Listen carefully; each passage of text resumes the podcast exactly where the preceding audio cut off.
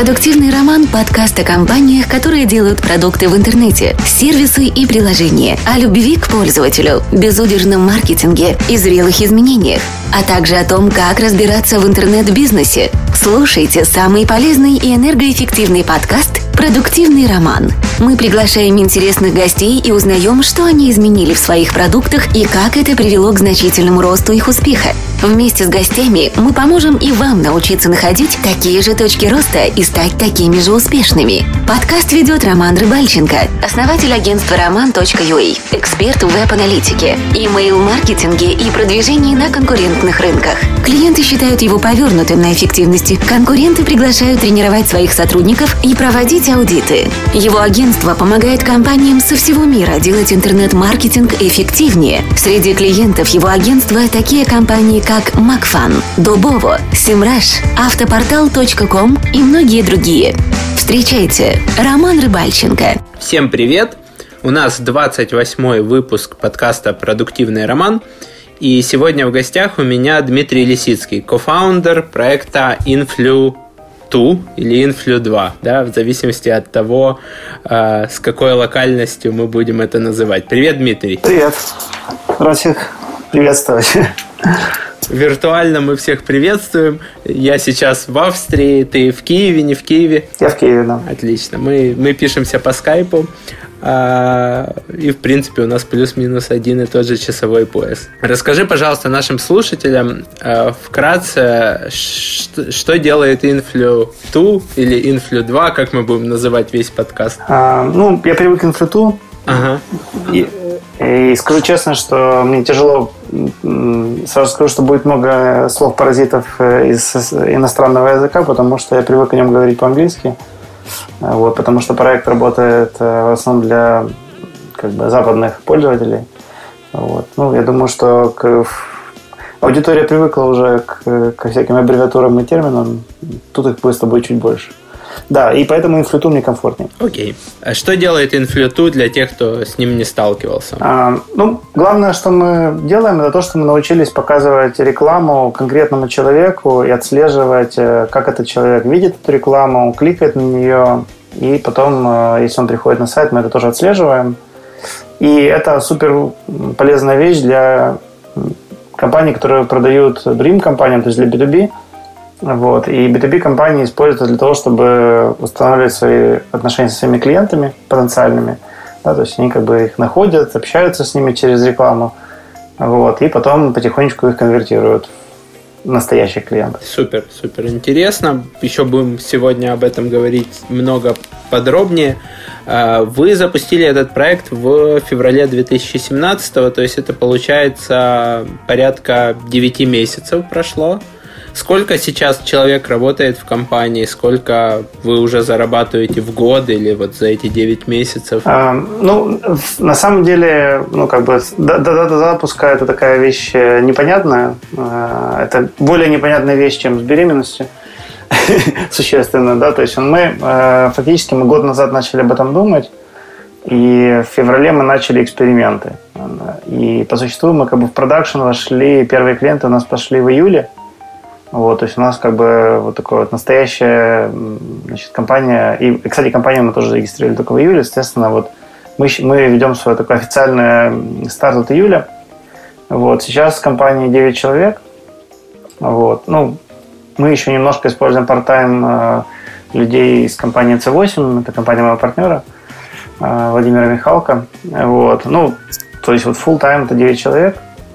Вот, э, по поводу а, по поводу... Мы вышли на 15 тысяч в прошлом месяце э, дохода. Вот, это как бы вот за, за это время, это то, к чему мы пришли. Это обороты или, или прибыли? Ну, это обороты. Оборот. Э, но у нас очень высокая маржинальность, поэтому грубо это такая, можно, можно считать, что это почти маржинальность. Да, ты где-то, по-моему, в, в своем выступлении на iForum ты рассказывал, что показ видео какому-нибудь венчурному инвестору на CNN.com может стоить там 5 долларовых центов, да? Да, то есть если мы пересчитаем CPM в CPV, э, да, то по существу, грубо говоря, самый большой CPM, который там платят за видеорекламу на каких-то топовых сайтах, это может быть там ну, 50 долларов. Да? И, ну, понятно, что, наверное, всегда есть исключения, но цифра такого порядка.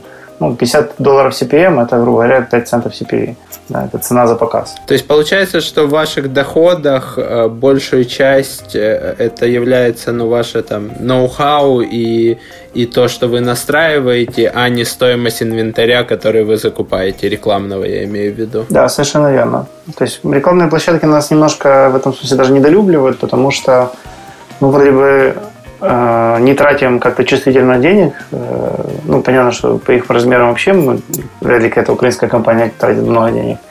Но мы как-то особенно маленькие с точки зрения доходов, но при этом диспропорционально большие с точки зрения того, сложности того, что мы делаем. Вот. Но именно по этой причине, потому что нам как бы, ну, очень... Благодаря тому, что мы точно идентифицируем э, аудиторию, нам не нужно тратить много денег, чтобы покупать. Интересно.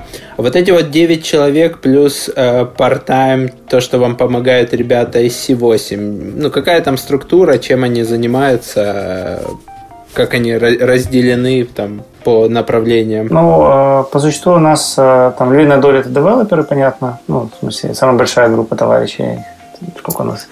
Ну, опять-таки, грань призрачная, потому что, например, там Володя Михалко, он, или там я, например, мы совмещаем, скажем, несколько функций, э, и как нас там поделить очень сложно. Вот. Э, но вот из, из там, если вычесть двух человек, то у нас есть три девелопера, э, есть только что взяли и очень довольны тем, что у нас появился такой человек, это руководитель по маркетингу, вот. Есть два человека, которые занимаются продажами.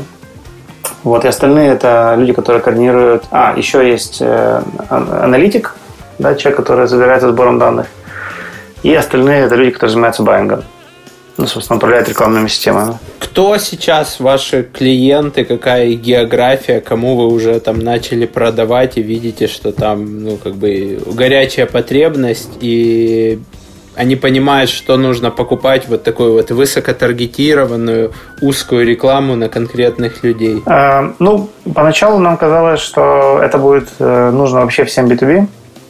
Вот. И в этом смысле мы были правы с точки зрения того, что все, кому ты об этом рассказываешь, они все готовы с тобой разговаривать, хотят покупать и так далее. Вот сейчас у нас уже пошла та фаза, там, то, что называется product market fit, когда ты начинаешь понимать, для кого из твоих клиентов это реально хорошо работает, а для кого, ну, скажем так, не очень хорошо, либо у них есть альтернативные пути решения своей проблемы. Ну, где, где вообще есть какая-то реальная конкуренция. Вот. И то, что мы поняли, это то, что если комп- компания хочет таргетировать э, там, топ-менеджеров э, больших компаний, э, и она на, на готова строить с ним длительные отношения, то есть это как бы такая долгосрочная инвестиция в эти отношения. Если у него большой цикл продаж, ну что типично для таких больших компаний, то это для нас идеальный клиент. Да, и это аутсорсинговые компании, понятно, да. Эм, это продуктовые компании, которые занимаются, например, enterprise software, то есть это те, которые продают таким большим компаниям свои соответственные решения, неважно, это SaaS-продукты или это коробочные продукты, вот, даже железо, в принципе, тут может быть. Эм, и отдельно еще у нас есть группа товарищей, которые тоже для нас было так э, немножко неожиданно, но оказалось, что для них это очень хорошо работает. Это люди, которые делают ICO. Вот, и это как бы отдельная группа людей, которые, э, группа клиентов, которые ну, для них мы решаем проблему того, чтобы там, крупные там, инвесторы, которые инвестируют в ICO, узнали об их существовании – вот. В их, в их положение особенно сложное, потому что очень много шума в этой индустрии. Эти люди завалены информацией по e-mail и самыми, всеми мыслями, LinkedIn и так далее, значит, предложениями инвестировать э, значит, в очередное ICO. И, соответственно, мы для них это возможность прорваться из этого всего страшного шума, который существует – и коммуницировать через какой-то канал, который недоступен или там неизвестен другим компаниям. Да, тема очень горячая. Я прям вижу вчера буквально за день два поста видел познакомьте меня с владельцами СМИ, которые пишут об э, альткоинах и криптовалютах. э, куча уже видел заявок на рынке, когда там ребята пытаются поднять ICO. Тема очень горячая, и, соответственно, я даже видел, некоторые люди даже продают базу из, по-моему, 60 СМИ о криптовалютах за, по-моему, 1800 долларов или что-то в таком духе настолько, настолько сейчас всем это горячо и нужно, и, и хотят покупать. Да, да, это правда. А на какую географию вы в основном работаете? А, ну, а, больше всего мы любим Штаты по двум причинам. Во-первых, это большой рынок. А, во-вторых, а, а, там меньше всего регулирования, связанного с э, тем, что ты можешь, как ты можешь общаться со своим клиентом. Вот, то есть в Америке самое мягкое антиспам законодательство – его легко выдерживать. Естественно, ну, как бы и поэтому наши э, клиенты, которые работают в Штатах, э, для них, э, у них больше возможностей для того, чтобы потом пользоваться тем, что мы им отдаем. То есть, в принципе, нам с точки зрения нашего продукта мы одинаково работаем во всех странах, но то, как они могут этим дальше воспользоваться, оно сильно различается в зависимости от того, какое антиспам законодательство в каждой из стран. Потому что мы рекомендуем нашим клиентам, после того, как они таргетировали рекламу, и человек пришел к ним на сайт, либо куда-то он почитал про них статью, что-то с этим делать. Да? Это очень важный момент, который мы поняли сильно недавно, что вот клиенты, которые э, значит, после, практически после каждого клика слали какие-то фоллоуапы, они реально получили очень много лидов. И это такая практика, которая ну, там, резко меняет вообще там, подход к э, outbound, inbound маркетингу – потому что фактически как бы он совмещает в себе все преимущества и того и другого. Да? То есть, с одной стороны, э, мы, клиент получает теплый лид, это компания, которая почитала какую-то статью, э, значит, э, что-то знает о том, кто им пишет. С другой стороны, там, главная проблема инбаунда в том, что он очень медленный, да, то есть, типа, чтобы раскачать какой-нибудь блог, и чтобы уговорить людей, чтобы они там как-то себе оставляли информацию, нужно там месяцы и годы, и не у всех получается. А мы фактически это делаем мгновенно. Да? То есть мы приводим человека за ухо на эту статью, он ее читает и может сразу с ним ему фоллапить. И это происходит очень быстро. Вот. Поэтому это такой гибрид получается inbound outbound активности. Вот. И э, вот в странах, где можно слать э, такие холодные e-mail, ну, в юридическом смысле холодные e-mail, там, конечно, клиенты извлекают больше пользы. Но, с другой стороны, там, вот, например, вчера обсуждали с клиентом, там, вот, делать в Канаде, где это нельзя делать. Э, ну, для них, наоборот, как бы наше решение ну, еще актуальнее, потому что у них фактически вообще закрыт outbound канал. Да? И мы фактически мы для них открываем. Ну, вот как-то так. Слушай, интересно.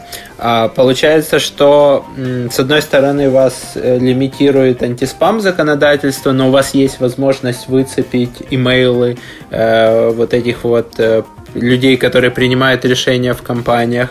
А с другой стороны, есть же еще европейское законодательство там о куки, о privacy э, пользователей. Э, но или же вы его легко обходите, потому что никто не читает эту политику конфиденциальности, просто э, на сайтах появляется вот эта плашка, но по сути ничего не меняется. Ну, на самом деле, э, ну, на, самом деле нам очень повезло, потому что нам ни, то, ни другое законодательство для нас как бы нас не регулирует. Э, антиспам, он больше относится к тому, что дальше наши клиенты делают э, с результатами нашей компании. Да? То есть понятно, что тот факт, что человек пришел, почитал твою статью или, или скачал white paper, это замечательно, но хочется с ним как-то дальше пообщаться. Вот. И вот как бы, ну, по, сути, по существу, как бы email и LinkedIn это два основных канала, как они дальше этим пользуются. С точки зрения там, GDPR там, и других там, регулирований, связанных с, э, с рекламной деятельностью, то мы тоже как бы не находимся напрямую в этом поле зрения э, значит, регулятора, потому что э, фактически мы пользуемся данными э, рекламных площадок. Мы напрямую у клиентов не получаем их личные данные, мы, мы их просто агрегируем и анализируем данные, которые дают нам Google, Facebook, значит, LinkedIn и так далее. Вот, соответственно, как бы, если вдруг они там что-то нам отдают лишнее, то это как бы в большей степени касается, э, значит, регуляторы будут интересоваться, значит, почему они это делают, нежели как мы это используем. Вот, то есть мы, мы, единственное для нас такое реальное ограничение это то, что нам нужно соблюдать их terms of services, то есть нам тоже нельзя нарушать уже ограничения рекламных площадок, которые они накладывают на нас. Вот. Но а с точки зрения законодательства нам проще. Я понял. Слушай, а расскажи, как, как это там устроено под капотом чуть-чуть для наших слушателей. То есть у тебя есть пользователь, он заходит на сайт, он получает определенный там набор куков. Вот э, в какой момент и как там вы или сайт может понять, что это конкретный Джон Смит, который работает в компании э, и рабочий email у него вот такой. Ну, это на самом деле очень тяжелый вопрос. Э, э, объясню, ну, привести аналогию. Ну, есть фактически, как бы, что мы делаем? Мы просто анализируем данные, все данные, которые нам дают рекламные площадки. Из-за того, что C8 исторически значит, подключены ну, там, не помню, были первые в Украине, и до сих пор чуть ли не единственный пользователь, например, AdExbuyer, и там еще целая куча рекламных площадок, которые там, покупают через программатик.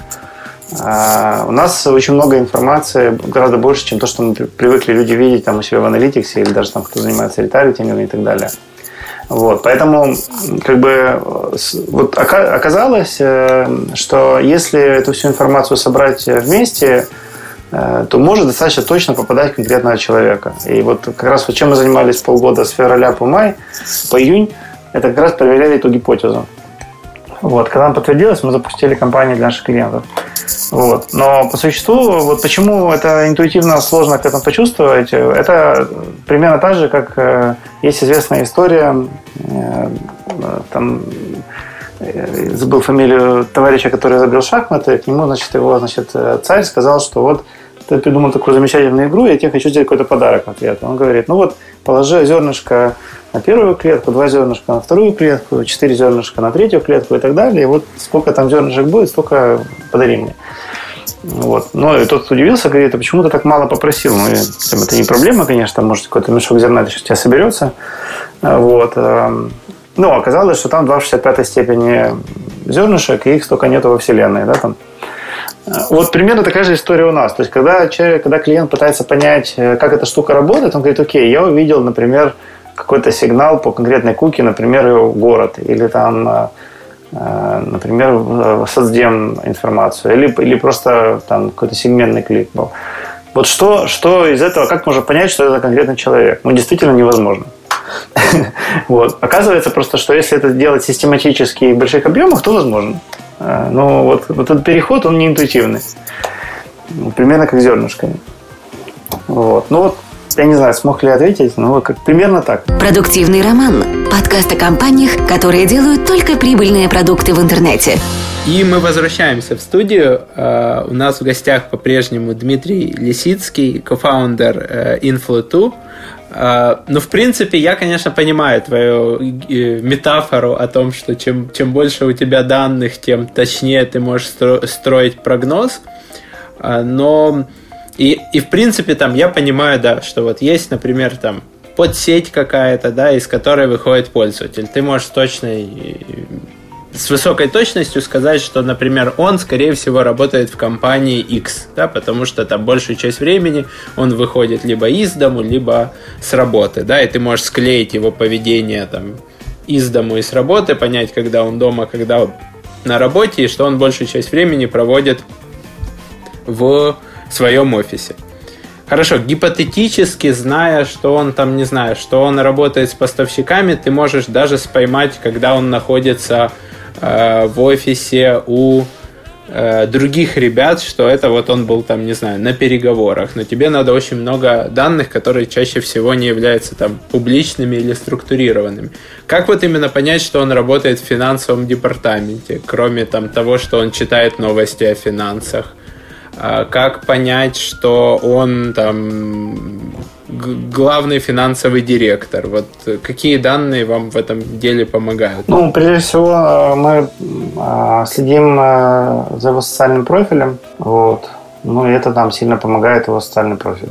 То есть это данные на LinkedIn, данные на Фейсбуке, на Google Плюсе, в Твиттере, да? Да. А, ну тогда да. Тогда получается, что все, все сильно проще, если вы можете склеить данные соцпрофилей с э, конкретным набором кук. Да, да. А, хорошо, тогда такой вопрос, как вот клиенты э, вообще вникают ли они, нужно ли им это при продаже, что такое там DSP, DMP, SSP, вот эти вот все программатики, или просто вы делаете магию, и клиенты говорят, окей, я, я верю, там, не хочу знать, как оно работает под капотом. Ну, дело в том, что даже эти знания как бы им не очень помогли бы. Ну, вот как раз э, проклятие рынка рекламных технологий именно в том, что как бы и вот первая волна евангелистов, э, значит, и там, э, или инноваторов, которые делали все эти, ну, там, и даже до РТБ, э,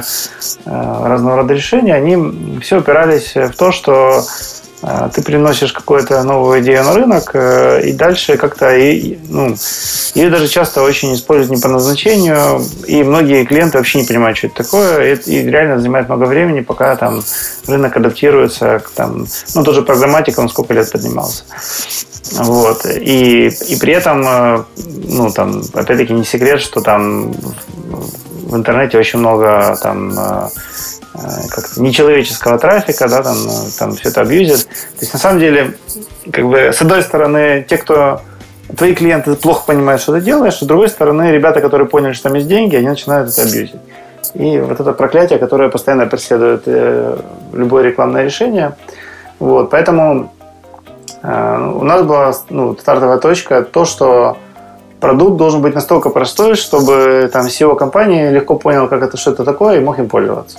Да, даже не разговаривая со своим маркетинг-директором. И мы вот эту всю сложность, мы ее спрятали внутрь, и, э, ну, и там ее реально гораздо больше, чем, то есть просто одним программатиком эта проблема не решается, да, то есть там нужно много всего делать. Вот. И мы решили, что замечательно, это будет, это будет наша проблема, да, и мы ее будем как-то для наших клиентов решать. Вот. А клиентам нужно конкретно результаты, которые они будут видеть. Вот. И фактически, да, ну, то есть, конечно, клиенты поначалу относятся с недоверием, потом тестируют, видят конверсию. Ну, у нас были вообще там кейсы, когда э, мы показывали людям, например, их имя в баннере, например, чтобы они убедились в том, чтобы, что эта штука работает. Вот. Но на самом деле мы так больше не делаем. Во-первых, это рекламные площадки, опять-таки нарушаем их полиси, мы не хотим точно этим заниматься. Вот. Во-вторых, э, как бы, ну, уже много других фактов, которые показывают, что вся эта штука так работает. Вот. И ну, то есть они просто проводят тестовую кампанию, видят, что на их email после этого люди отвечают и понимают, кто им пишет. И как бы этого достаточно для того, чтобы проверить, технология работает, не работает. Вот, то есть мы как бы сейчас, сейчас мы преодолеваем барьер недоверия тем, что мы говорим, ребята, ну давайте потратьте тестовый какой-то бюджет, и вы увидите, что это все работает так, как мы рассказываем. Интересно. А У тебя по-прежнему что-то со звуком есть какой-то шум? Или ты рядом с микрофоном, и это залетает в воздух? И Вот как- когда ты отвечал первую часть ответа прошлого, у тебя вот шумело. Потом то ли ты переместился в другую сторону, там, то ли, я не знаю, ну, пропал шум. Ну, хорошо, не знаю, даже жив. Интересно. И получается, что кроме самого там программатика и э, работы с данными площадок, социальных сетей, вы еще как-то подключаете работу с имейлами. То есть вы клиенту сообщаете, что вот с этими людьми можно коммуницировать, и вы, же- ну как, вы даете их имейлы или там э, какой-то партнер предоставляет клиенту там, что Джон Смит из Acme, вот его такой-то имейл, он уже горячий, ему можно писать. Как, как это устроено сейчас? Да, ну, мы начали с того, что просто как бы клиенту показывали в дашборде поименно.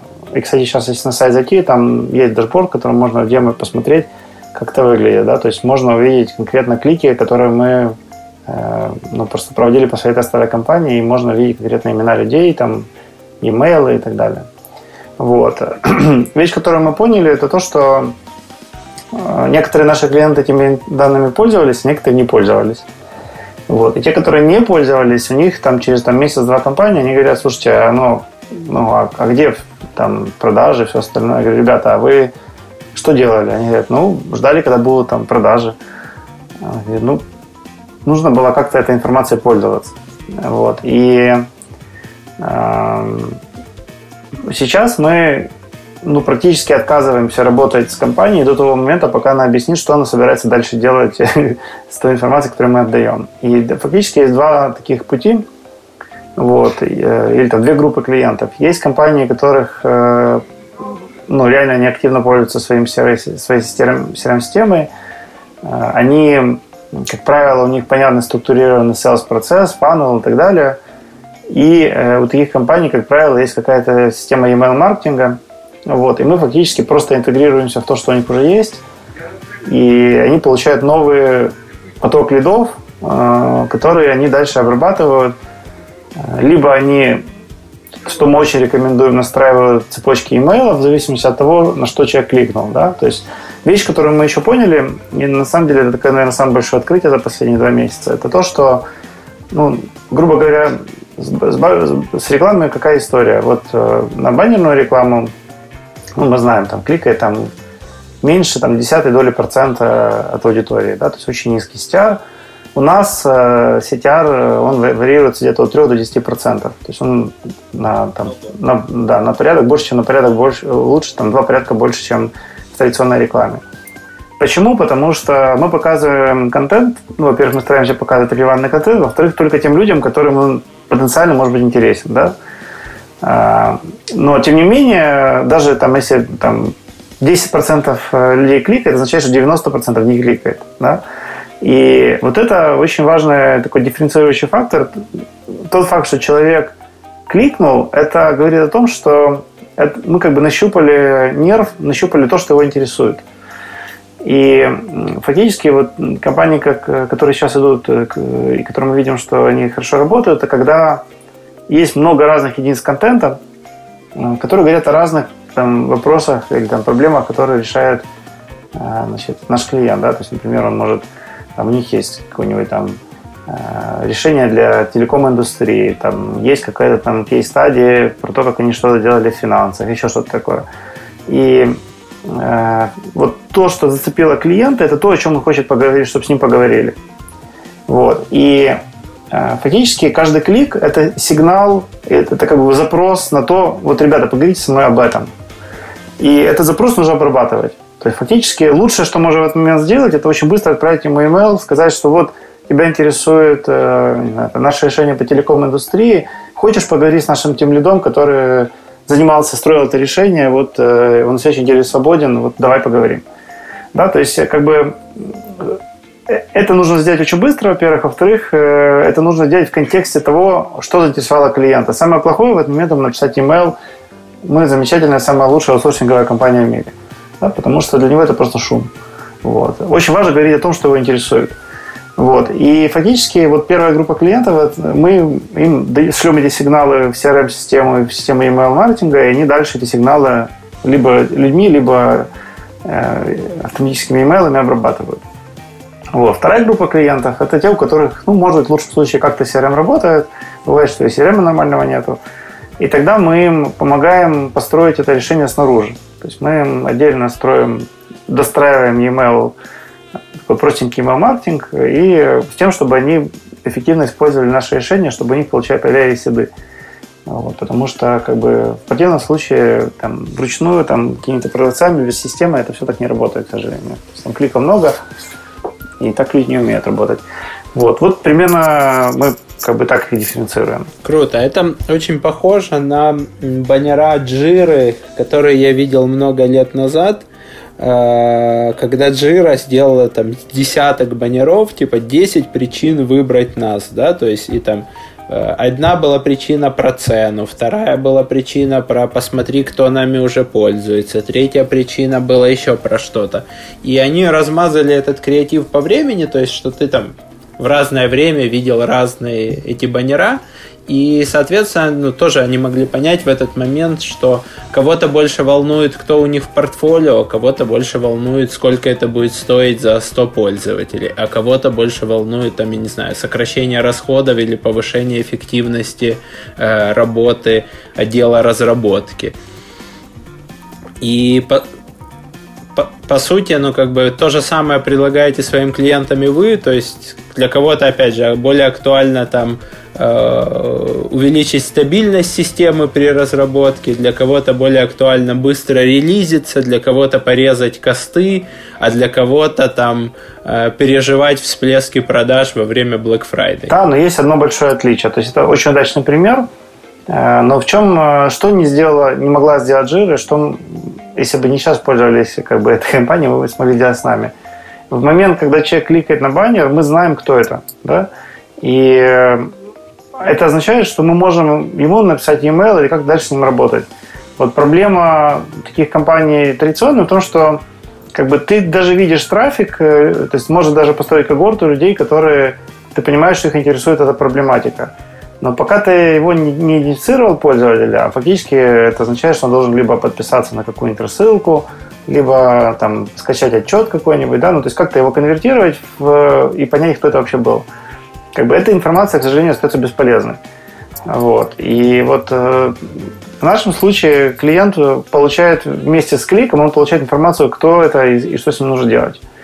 Вот. И как бы тут э, это резко сокращает процесс э, конвертации значит, трафиков в потенциальные лиды. Согласен, согласен. А еще э, ты отсеиваешь тех людей, которые тебе как-то там не подходят по размеру, если у тебя там enterprise решение, чтобы просто не э, использовать время продавцов на там малый, малый бизнес. Да. Ну, тут на самом деле можно даже вообще по-другому делать. То есть э, мы что на старте обсуждаем вообще, кого наши клиенты таргетируют. Да? Соответственно, как бы когда они говорят, вот у нас цена за лид вот такая, я говорю, а, ну вот, а скажите, какая цена за самый желаемый лид, да, ну потому что э, вы же на старте нам говорите, нас интересует только Fortune 500, значит, типа там сетевых Fortune 500 компаний.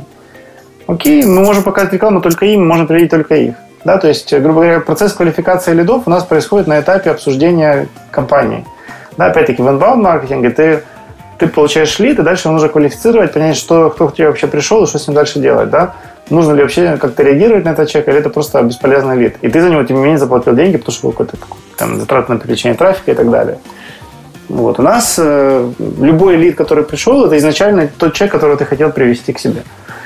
Вот. Поэтому проблема квалификации лидов решается еще до запуска компании, до того, как начали тратить деньги на таких конкретных людей. И разница по тому, сколько они могут платить за лид средний маркетинговый, когда они захватывают всех, и сколько они могут платить за э, лид квалифицированный, она может быть в разы, а то и в десятки раз, правильно? Да, совершенно верно. Ну, там дальше, там, традиционно это зависит от источников, да, то есть э, можно получить какие-то дешевые лиды, потом из них ни одного не квалифицировать. Вот, ну, то есть... Э, как бы тут эта проблема решается на старте. Ну, наша другая противоположное проклятие это в том, что Э, ну, там, у нас пока не было клиента, который смог там, сформулировать 10 тысяч человек, которого мы хотели бы таргетировать даже. Их, как правило, меньше. Потому что, когда тебе говорят, что можешь таргетировать очень узкую аудиторию, люди таргетируют очень узкую аудиторию замечательно. Вот, то есть нам из этого нужно как бы дальше очень много инвестировать в медиабайинг с тем, чтобы в разработку медиабайинга, с тем, чтобы мы этих людей могли потом находить. Да, и фактически наши основные усилия в R&D сейчас направлены на то, чтобы искать новые пути нахождения таких людей, идентификации и так далее. То есть это не какой-то, это не какой-то один фокус, который можно на всех найти, да, то есть какой-то целый набор решений, которые вместе, там, с учетом того, что мы обмениваемся информацией между этими решениями, как бы позволяют э, находить этих людей и идентифицировать. Слушай, интересно. А в случае с имейлом, вот ты говоришь, что вы иногда достраиваете на стороне э, такое полу-CRM решение, чтобы шли и имейлы. Вы используете что-то подобное, вот как там у нас был в подкасте э, проект Reply.io, когда там настроена цепочка писем, и она там останавливается в тот момент, когда клиент проявил интерес или ответил. Или же что, ну, или что-то с другими механиками. Да, мы используем прямого конкурента Reply.io. Честно скажу, что ну, просто в момент, когда мы искали такое решение, я просто не знал о существовании Reply.io. Вот, э, ну да, мы пользуемся дрипом. И, и по сути все та же история, да? Или менеджер по продажам должен отметить, что клиент там позвонил, вышел на связь, или он должен ответить на, на email. Да, ну там, э, по-моему, в Reply тоже такая есть фича, там есть возможность э, автоматически в случае ответа выключать цепочку. Да, да, да. И плюс вручную переместить клиента в, там, например, категорию interested, да.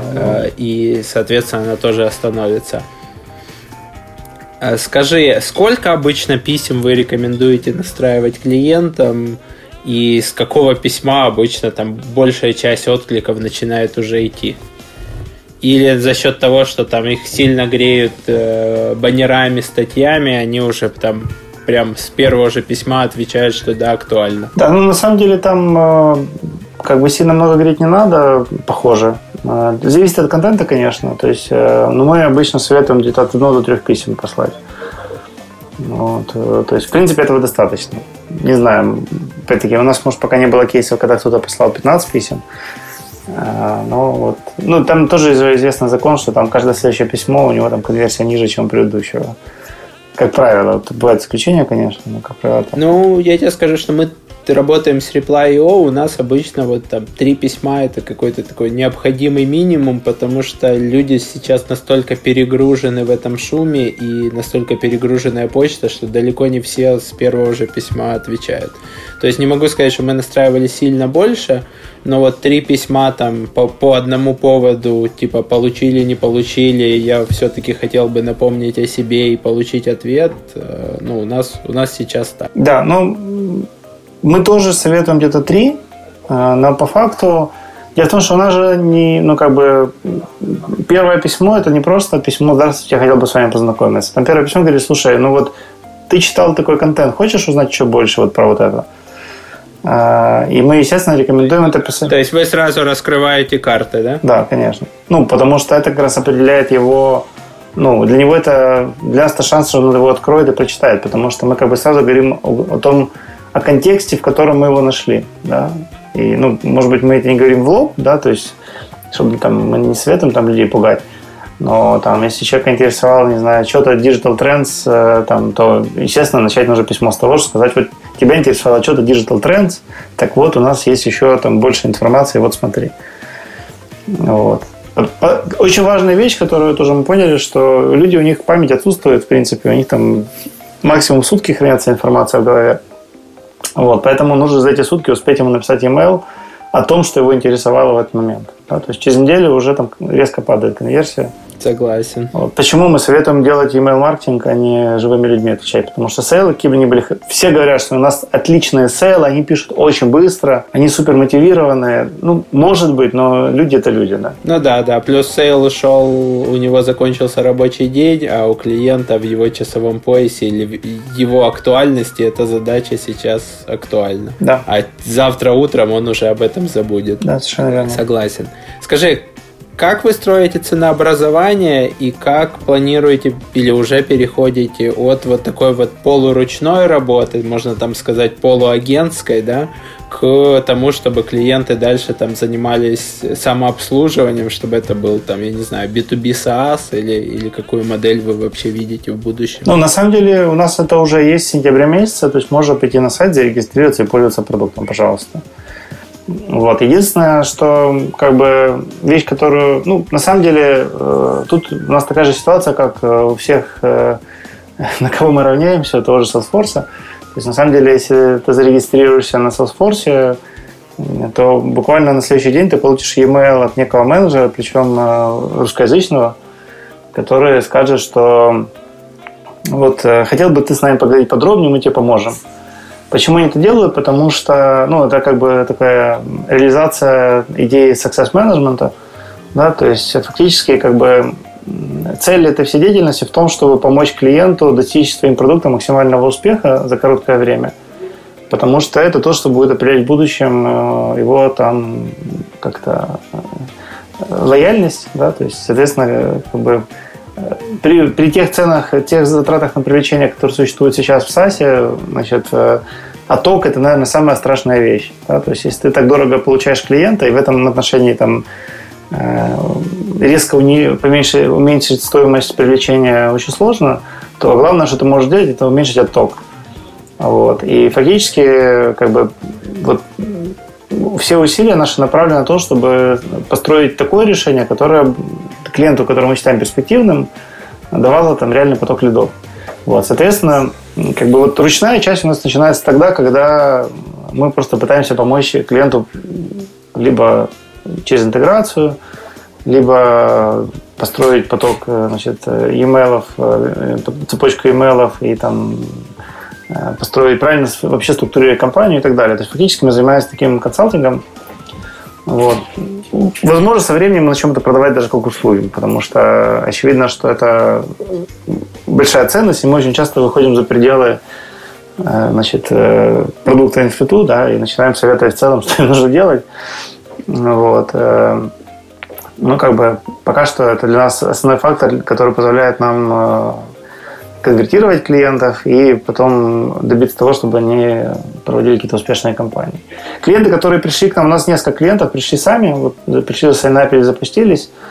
Э, вот как раз по ним самая большая трудность то, что они э, ну как бы дальше не упираются в собственные ограничения, да, то есть они запустили решение, но не, не занимаются им, ну как, собственно говоря, с тем же Salesforce, Э, ну, там, на первом же коле ребята говорят, что вы можете попытаться законфигурировать Salesforce самостоятельно, но, скорее всего, у вас не получится. Давайте, вот у нас есть ребята, которые занимаются интеграцией, там, или мы вам дадим премиум-сервис, который это делает.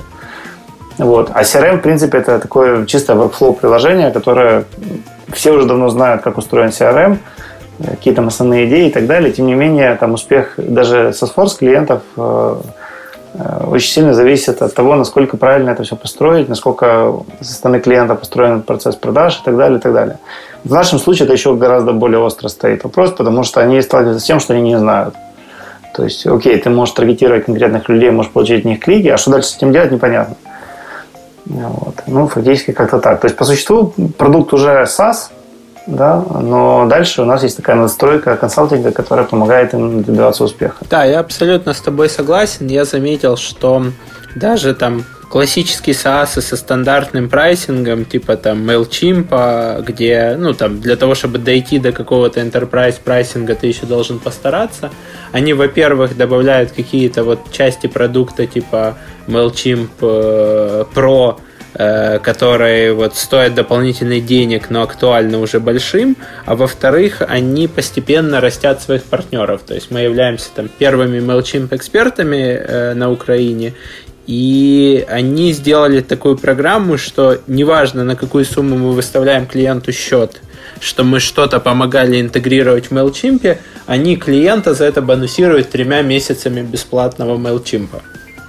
Потому что они предполагают, наверное, я так думаю, э, что то, что мы клиенту помогли MailChimp настроить лучше, это его задержит с MailChimp на дольше, что будет уже какие-то интеграции, какие-то настройки, лучшие результаты, уже переползать на другую систему будет просто тяжелее технически и морально. Да, да. Ну, точно такая же логика, совершенно верно. А, скажи, а как у вас устроено сейчас ценообразование? То есть вы работаете там cost per lead, или это какая-то абонплата, или там это в зависимости от количества контактов? Потому что, ну, я на сайте, честно говоря, не нашел, ну, я не проходил демо. Там глубоко спрятано, да. И про, про страни... я обычно, я тебе честно скажу, я в большинстве сервисов первым делом иду на страницу pricing. Если где-то идет contact us, я такой, все ясно, это Enterprise. Да. Э, тут мне я точно так же делаю. будут продавать дорого. Э, и если pricing меня в целом устраивает, можно дальше рыть. Расскажи, как у вас устроен pricing. Да, ну я искренне верю в то, что как бы клиент должен платить за ценность, которую он получает, причем цена должна расти пропорционально той ценности, которую он получает. В нашем случае мы чаржим, у нас performance-based модель, мы не берем э, оплату, абонплату, мы берем оплату за клики или за показы. То есть если это контентная реклама, и там идет э, фактически такая небрендированная нативка, то мы берем э, оплату за клики.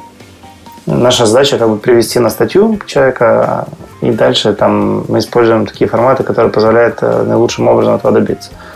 Если клиент хочет показывать свой имидж, то, естественно, мы там берем цену за показ, и э, как бы тут уже клиент нам дает свои баннера и там, или заливает через наш продукт, и, естественно, дальше это такая CPM-модель. Вот. Э, ну и она на самом деле очень простая. То есть мы берем 20 долларов за клик и 20 центов за показ. Вот. То есть, естественно, в зависимости либо, либо то, либо то. Э, и мы еще делаем скидку 25%, э, если у нас бывают случаи, когда мы не можем точно определить, что это был за человек, но мы знаем, что был человек из, из того списка, который клиент хочет таргетировать.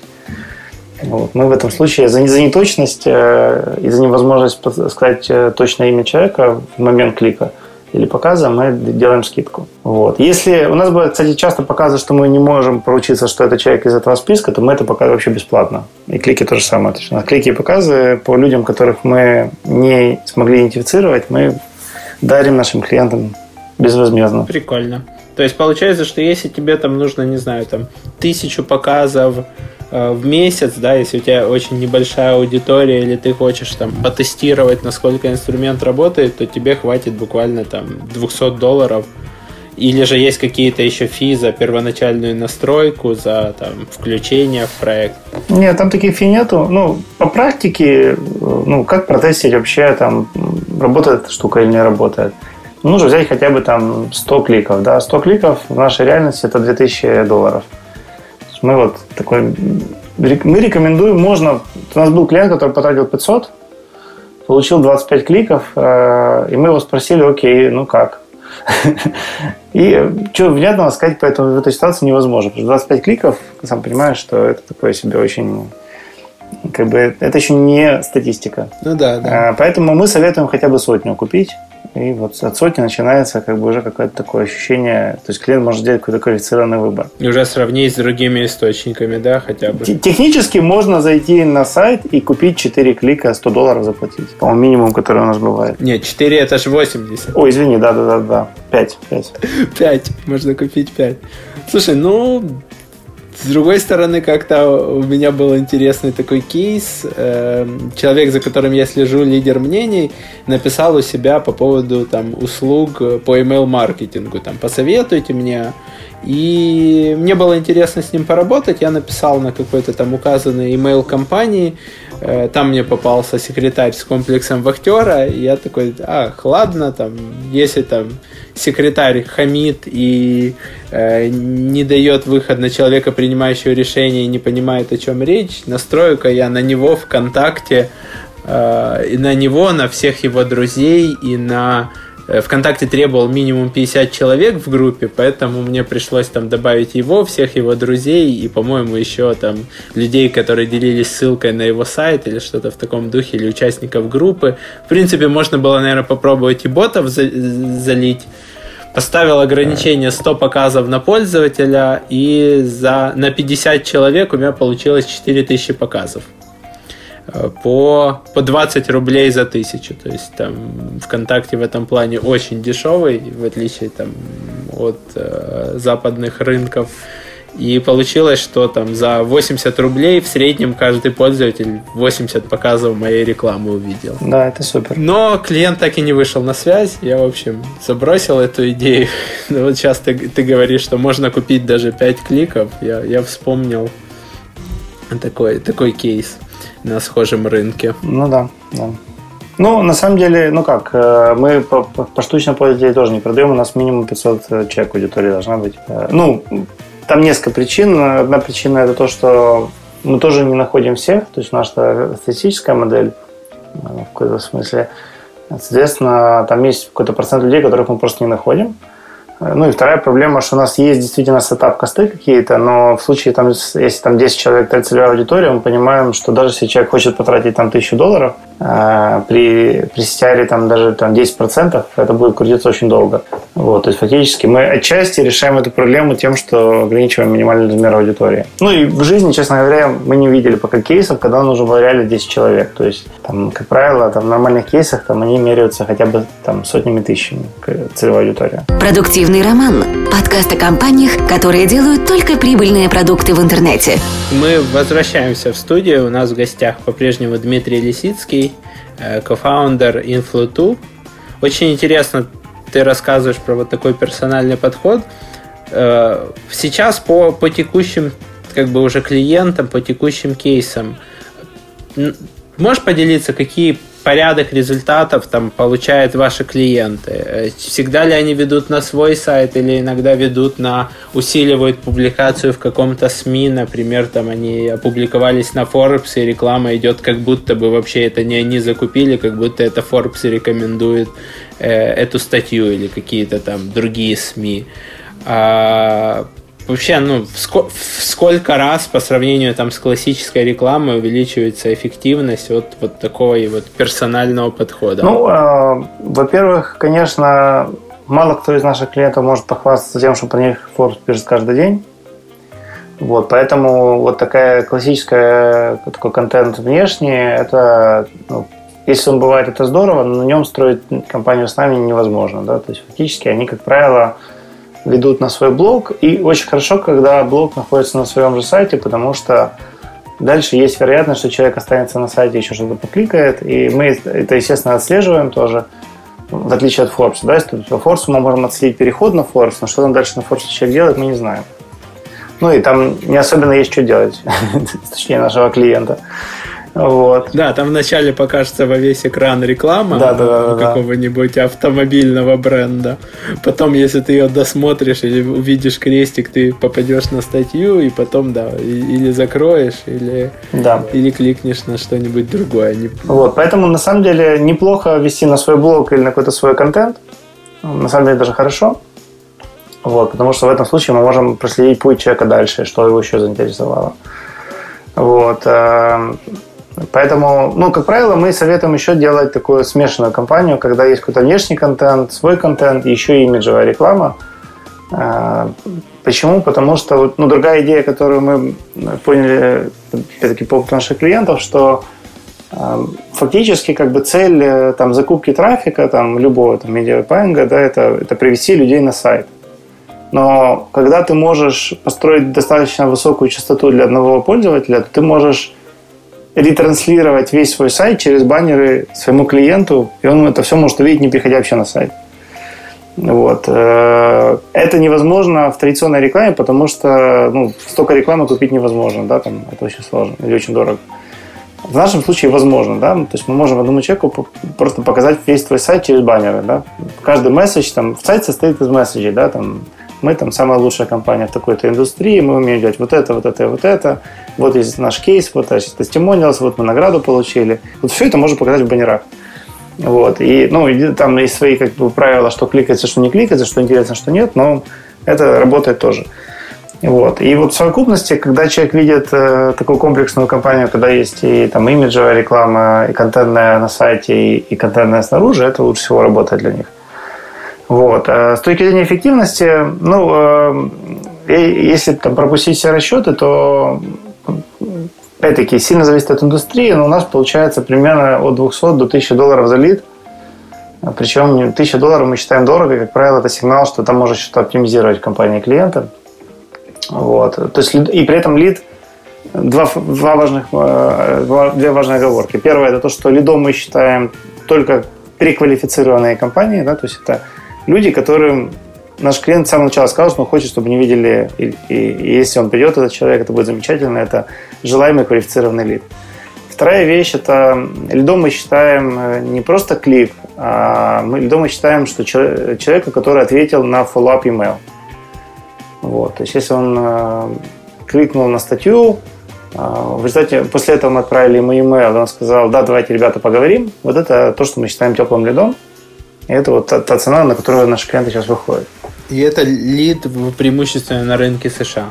Угу, интересно. Да. Слушай, да. а не думали вы расширить этот продукт до того, чтобы вы захватывали еще ремаркетинг э, тех людей, которые бывают там у клиента на сайте? Ну, понятно, там с разной градацией, да, например, у вас там сейчас 20 долларов CPC, э, кто-то пришел на сайт, кто не был там в самом там главном пуле компании для клиента, но тоже потенциально там интересный, и вот там для него CPC будет стоить там, не знаю, 5 долларов или там, ну вот с разной градацией. Э, думали. На самом деле мы сейчас, э, мы сейчас хотим, э, ну на самом деле как-то опытные клиенты, они говорят, о, супер, это хорошее решение, мы будем вас покупать, а дальше добивать ретаргетингом.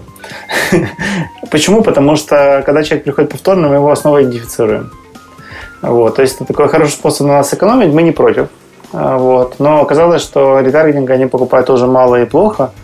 И действительно мы сейчас думаем, чтобы начать им просто продавать ретаргетинг, естественно, намного дешевле. Вот. Э, но при этом мы просто его покупаем много и в разных площадках – и тот, который нужно, да, который работает с точки зрения баннеров, креатива и так далее. Вот. Э, то есть, да, мы вот сейчас думаем такое добавить своим пользователям. Ну, это как бы... Ну, я имею в виду не, не только ретаргетировать тех, кто, кого вы привели, но и, и гоняться за там среднего качества лида, э, лидами, которые клиент не ставил вам вот в четкий таргетинг, но потенциально ему интересны, да, то есть... Ну, такое мы не хотим делать. Почему? Потому что мы не хотим становиться таким универсальной рекламной площадкой для всего. Мы, наша специализация – это таргетированная там, персональная реклама, по сути, да. И вот персональную рекламу мы, все возможные варианты, как мы можем себе придумать, мы ее, естественно, клиентам подаем. А, если мы не можем идентифицировать и поручиться за качество пользователя, то это как бы это то, что делают остальные площадки и там рекламные решения, пусть они это и делают. Наша, наша основная там, точка дифференциации именно в том, что мы, мы знаем, кому мы показываем рекламу. Вот. Но на самом деле, э, ну там, доходило до смешного. На старте, ну как бы, мы что оба в прошлом рекламисты, и там как бы такой традиционной рекламы, да. И было очень большое искушение нам какие-то лайки запустить еще на, на эту же аудиторию и так далее. Но у меня есть опыт. Эм, мы делали лайк э, алгоритм МХ в свое время, там, и там очень неплохо получался. Там мы использовали данные счетчика Бигмира для того, чтобы таргетировать там по соцдему очень хорошо. Вот. И как бы я это изнутри хорошо знаю, как эта штука работает. Вот. И ну, то есть мы сказали нет. Мы... То есть лайк, может быть, он тебе приведет какую-то релевантную аудиторию, но может быть, приведет роботов, э, инопланетян, там, и кого угодно. Вот. И мы, хотя, конечно, всегда есть искушение там больше открутить, побольше забрать денег у клиента. Но мы в этом отношении в эту игру не играем. Я понял. Скажи, можешь ли ты еще вспомнить какие-то кейсы значимого роста или падения в, именно в вашем продукте вот после продуктовых изменений? То есть вы что-то поменяли в продукте, в презентациях, в продажах, в ценообразовании, и у вас все там пошло сильно быстрее. Понятно, что тут был небольшой период, но, может быть, что-то такое свежее ты можешь вспомнить. Ну, а, по существу, ну, у нас как бы с точки привлечения мы еще в песочнице находимся, да, то есть мы по сути, э, там клиенты к нам приходят э, по большей части по моему нетворку. Э, у нас есть такой проект, называется Influtu for Influtu, да, когда мы пользуемся своим собственным продуктом для себя, но мы его регулярно выключаем, потому что ну, у нас э, пока не хватает capacity обслуживать там качественно новых клиентов.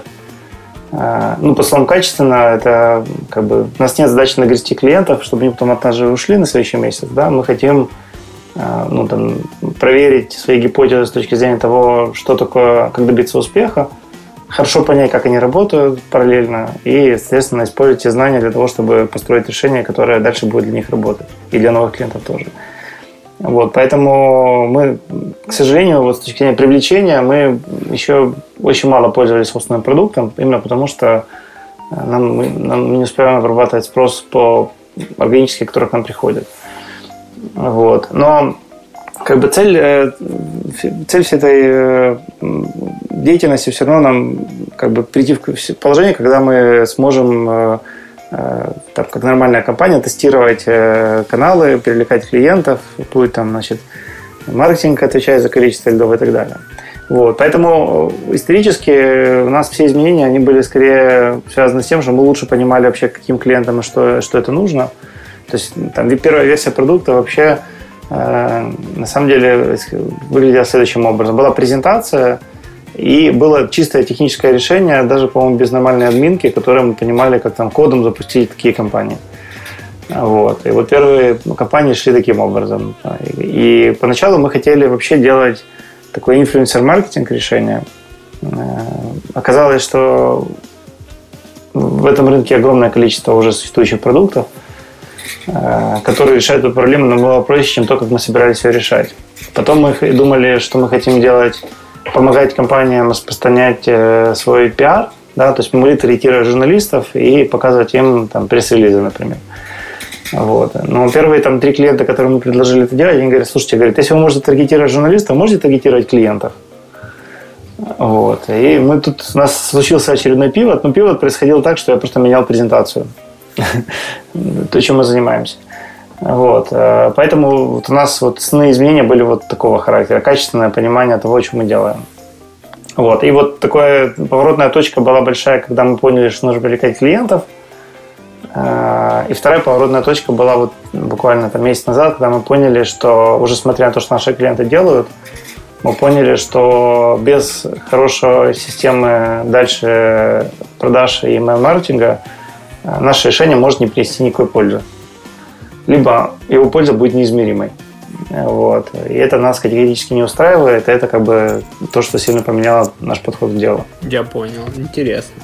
Ну, получается, что вы там начали продавать еще там до того, как как был готов какой-то там самообслуживающийся SaaS, просто, ребята, мы вам вручную это сделаем, вот, вот так вот оно будет работать, да? Да, да, первые отчеты у нас были в Excel. И вы вручную их сводили из, из разных систем? Да, да, да, там страшное дело. Но там еще другая проблема, что мы данные систем мэчим со своими данными, и, и опять-таки дополняем их, потому что системы там тоже неохотно отдают все, что нам нужно. Вот. Да, но нет, ну, э, мэтчинг делали автоматически, но вот дальше отчет делался вручную. Да. Круто. Но это же, по сути, и клиенты могут там постепенно дополнять ваши данные о пользователях своими, если он где-то там заполнил заявку на сайте или, да, конечно. или еще чего-нибудь выполнил, и, соответственно, ваша система еще больше знает.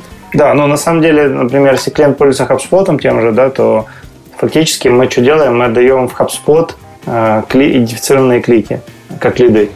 А потом, если HubSpot его идентифицировал еще раз, то мы, они просто дополняют этот лид еще той информацией, которая дает HubSpot. Ну, то есть, как бы, в некоторых системах это происходит автоматически просто, как в HubSpot, например. Супер. Слушай, мы подходим к части подарков. Ты, ты рассказал много интересного, уверен, что слушатели смогут применить. У нас есть подарки от наших партнеров. Это сервис посуточной аренды Добова. Мы вышлем тебе сертификат на проживание, э, если будешь где-то путешествовать по Украине, по ближнему и не очень ближнему зарубежью. Э, и у нас есть подарок от книжного партнера «Книга без ЮА», э, которых ты наверняка знаешь. Э, в, данном, в данный раз, это в этот раз, эта книга «Начинай с малого. Научно доказанная система достижения больших целей». О том, как там буквально одна строка в письме, адресованному должникам,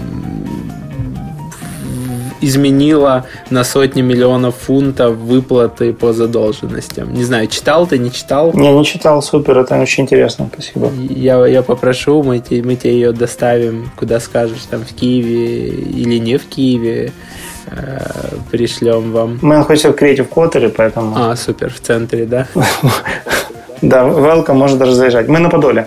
Creative Code Подолье. А, у них второй появился? Да, открылся второй, да. Я не слышал. Слушай, ну он достаточно такой недешевый. Он, я не знаю, может у вас, конечно, свои цены, но я когда смотрел, он получался где-то от 200-300 долларов на человека. Да, не, ну на самом деле, если посчитать внимательно все затраты, которые несет компания, просто как бы сравнивают обычно стоимость аренды с, э, со стоимостью делят на одно место и говорят, вот это дорого. Если посчитать еще все затраты на кофе, на лишнюю секретаршу, на ненужные квадраты, аппараты и на все остальное, то это вполне нормальные цены. На переговорке, да. Да, ну и тут очень много преимуществ связано с тем, что это, получился ре, рекламная пауза Creative Potter, но наше преимущество, что да, то есть у нас бывает нужно три митинг-группы одновременно. Ну да, круто. Это ну и плюс, наверное, вы можете еще общаться с теми IT-компаниями, которые сидят рядом, и, и сразу же им продавать. Да, да. Это у нас льда 3 или 4 пришло таким образом. Круто. Надо будет заехать, посмотреть, что там на Подоле появилось. Ну, добро пожаловать, да. Готов провести экскурсию. Э, и в этот момент я обычно спрашиваю подарок для наших слушателей. Это там иногда это дает какой-то пример отчета, иногда какую-то презентацию, иногда какое-то исследование, иногда там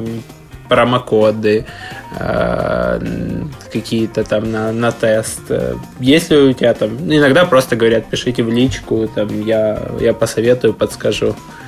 Да, что-нибудь подарю.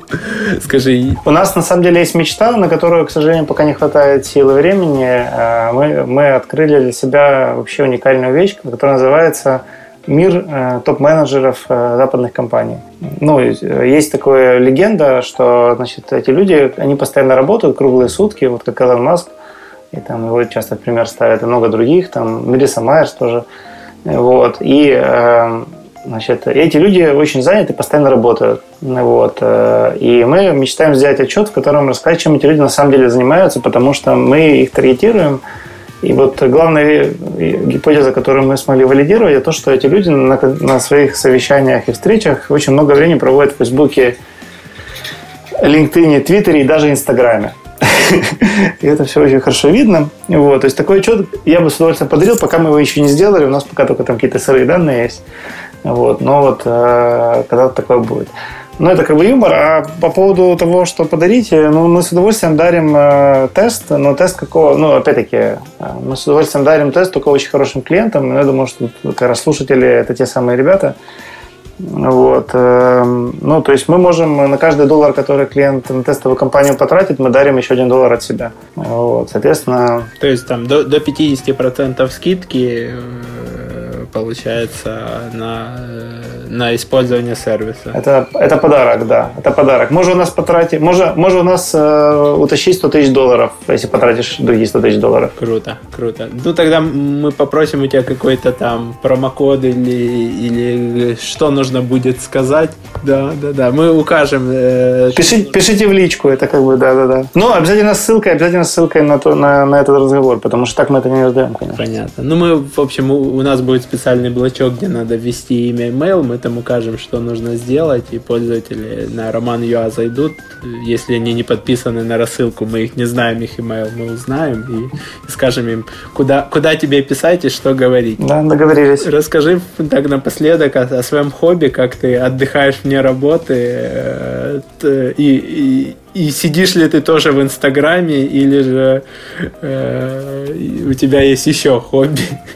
Тебе не надо сидеть на совещаниях в Инстаграме. Ну, хобби сидеть на совещаниях у меня точно нету. Мы, как маленькая компания, можем себе позволить не проводить время на совещаниях. Это большое преимущество и как-то это большое наслаждение, потому что ну, в большой компании хочешь не хочешь, тебе приходится этим заниматься. Вот. А, ну, хобби у меня на самом деле много. Это смешно, конечно, слушать человека, который делает стартап. Потому что, ну, опять-таки, традиционная такая модель, которая сейчас как-то стала особенно в долине, они, это такая практически религия, что там любой успешный предприниматель – это человек, который круглые сутки только сидит, работает. А, я по этому поводу всегда привожу историю, к сожалению, забываю как всякий раз фамилию, это Ризи Форда, по-моему. А, с Ризи Фордом, что он когда-то уходил из э, лаборатории поздно вечером и видел, как э, там горит в одной из комнат э, окно, вот зашел в помещение, и там какая-то девушка сидит и что-то делает. Он говорит, что вы здесь делаете? Она говорит, работаю. Он говорит, а, понятно, а когда вы думаете? Вот. То есть я считаю, что в разумных пределах э, всякого рода хобби для человека это способность э, подумать, возможность подумать о том, что ты делаешь, и, и возможность потом более эффективно работать. Вот. Поэтому я не приветствую ни у себя, ни у своих сотрудников – ненужных там, значит, переработок. Я считаю, что люди должны работать э, столько времени, сколько нужно. Ну, там бывает, что, конечно, особенно в стартапе, к сожалению, последний год это часть хобби пришлось забросить. Вот. Э, но как бы я искренне верю в то, что это временное явление, и скоро мы вернемся к этому всему. Вот, поэтому, ну как, ну, у меня достаточно стандартно. Я зимой катаюсь на сноуборде, летом на виндсерфе. Вот. Ну и провожу много времени с детьми, делая всякие разные клевые штуки, которые им нравятся. В частности, катаются на лыжах тоже, да. Ну, там, мы там музыкой с ними занимаемся. Ну, а с детьми ты там лего собираешься или... Не-не-не, у меня же достаточно большие дети, они занимаются музыкой оба. Угу. Я с ними тоже играю. Там, мы там у вас группа а, вот. небольшая. Да, такая микрогруппа, да, хардрокеров. Вот. Прикольно. Ну и так далее, да. Слушай, ты полгода жил в Лондоне, да, когда работал в, в TaxiGet? А, я не жил в Лондоне, я путешествовал. То есть э, в этот период времени я находился между Москвой, Лондоном и Тель-Авивом, потому что отвечал за эти три страны. Вот. И полностью 100% времени в Лондоне пожить не удалось, потому что Э, мне визу тогда таки не успели сделать, то есть я такой был своего рода консультантом. Ну да, вот я, у меня был такой интересный период в жизни, когда я там каждые там, две недели собирал чемодан и ехал в какой-то новый город. Ну, из этих троих. Устал? Да. Это оказалось, первые пару месяцев было интересно. Вот, но через какое-то время, когда ты понимаешь, что все твое существование помещается в чемодан 20 килограмм, и ты не можешь точно определить, где ты живешь, это такой очень э, ну, такой специфический experience. Да, я тебя понимаю. Мы сейчас путешествуем по Европе и, и чередуем вот такие моменты, когда ты чуть ли не каждые три дня собираешь чемодан с моментами, когда не трогайте, дайте, дайте неделю-две посидеть на одном месте и поработать. И, и выходить вечером на улицу. Да. Где да. тебе понравилось, когда э, ты путешествовал в этот период или вообще в целом, куда ты любишь возвращаться? Ну, горы, наверное, да? Да. Ну, люблю возвращаться в Нью-Йорк. А, у меня как бы прошлый бизнес, э, ну, там, у нас же как бы то, что сейчас называется Global Logic, у нас там был офис э, от рождения Нью-Джерси, и там я много времени там проводил. Потом я учился там и так далее, поэтому Нью-Йорк, Сан-Франциско – это два таких любимых города. Вот. Э, из, из тех, куда я вот э, Тель-Авив, Москва, Лондон, ну, наверное, в Москве, опять-таки, я учился, у меня там есть много там как-то с ним связи, с этим городом. Хотя, конечно, сейчас там тяжело находиться. Вот. Э, вот. Ну, Тель-Авив, Лондон, понятно. Мне кажется, что каждый город по-своему интересный, если говорить там о крупных городах, обжитых. Вот. Поэтому как-то сказать, что вот есть какое-то одно супер любимое место, куда вот только туда люблю возвращаться, ну, наверное, Киев. Ну, наверное, да, наверное, да. Хотя я тебе скажу, что вот если выбирать там Тель-Авив, Москва, Лондон, то хотелось бы, чтобы в Киеве навели порядок, так как в центре Москвы с рекламой, с, э, со всеми этими стандартами, да, с пешеходными улицами. Э, в Лондон это вообще кажется каким-то космосом по сравнению с Киевом. Там сколько велосипедистов, сколько парков, как люди выбираются там посидеть, только солнышко выглянуло. А Тель-Авив, не знаю, Тель-Авив меня как-то оставил очень э, равнодушным. Я там был раза два или три. И не могу сказать, что вот как-то я к нему прикипел или, или, или хотел бы вернуться. Не нашел я что-то в нем. А мне Тель-Авив нравится. Но мне Тель-Авив нравится тем, что он очень э, э, дружественный к э, разного вида спорту. Э, то есть, э, и вообще к такому... То есть у них такой urban living, такое намного комфортнее, чем Москва или Лондон, потому что, ну, например, там отчасти это из-за климата, да, то есть там практически круглый год можешь ездить на велике на работу, например, это и многие это так и делают, то есть эта культура очень развитая. Ну да. Вот. А в Москве на велике на работу круглый год ездить не получится. И в Лондоне тоже не очень. Ну, в Лондоне люди ездят. Ну, как бы, ты мокрый будешь, конечно. Но... Ну, ездят, но все равно, да, да мокроватенько, да. И прохладненько бывает. Вот, э, то есть в этом отношении он прикольный, и там такая так, тоже культура, значит, э, такого, ну, там все там вечером, вернее, в течение дня все бегают там по набережной, занимаются спортом, это как-то тоже всех поощряет. То есть там какой-то свой кайф есть, конечно, в каждом городе есть преимущества и недостатки. То есть тут сказать, что ну, есть... конечно, да, или он очень дорогой. Город, в котором все хорошо и ничего плохого, такого не бывает. Ну, ну да, но все равно Москва не такая дорогая, как э, Тель-Авив или Лондон, например. Это относится ко всем трем по перечисленным городам. Спасибо тебе большое за беседу. Получилось интересно. Уверен, что полезно для наших слушателей.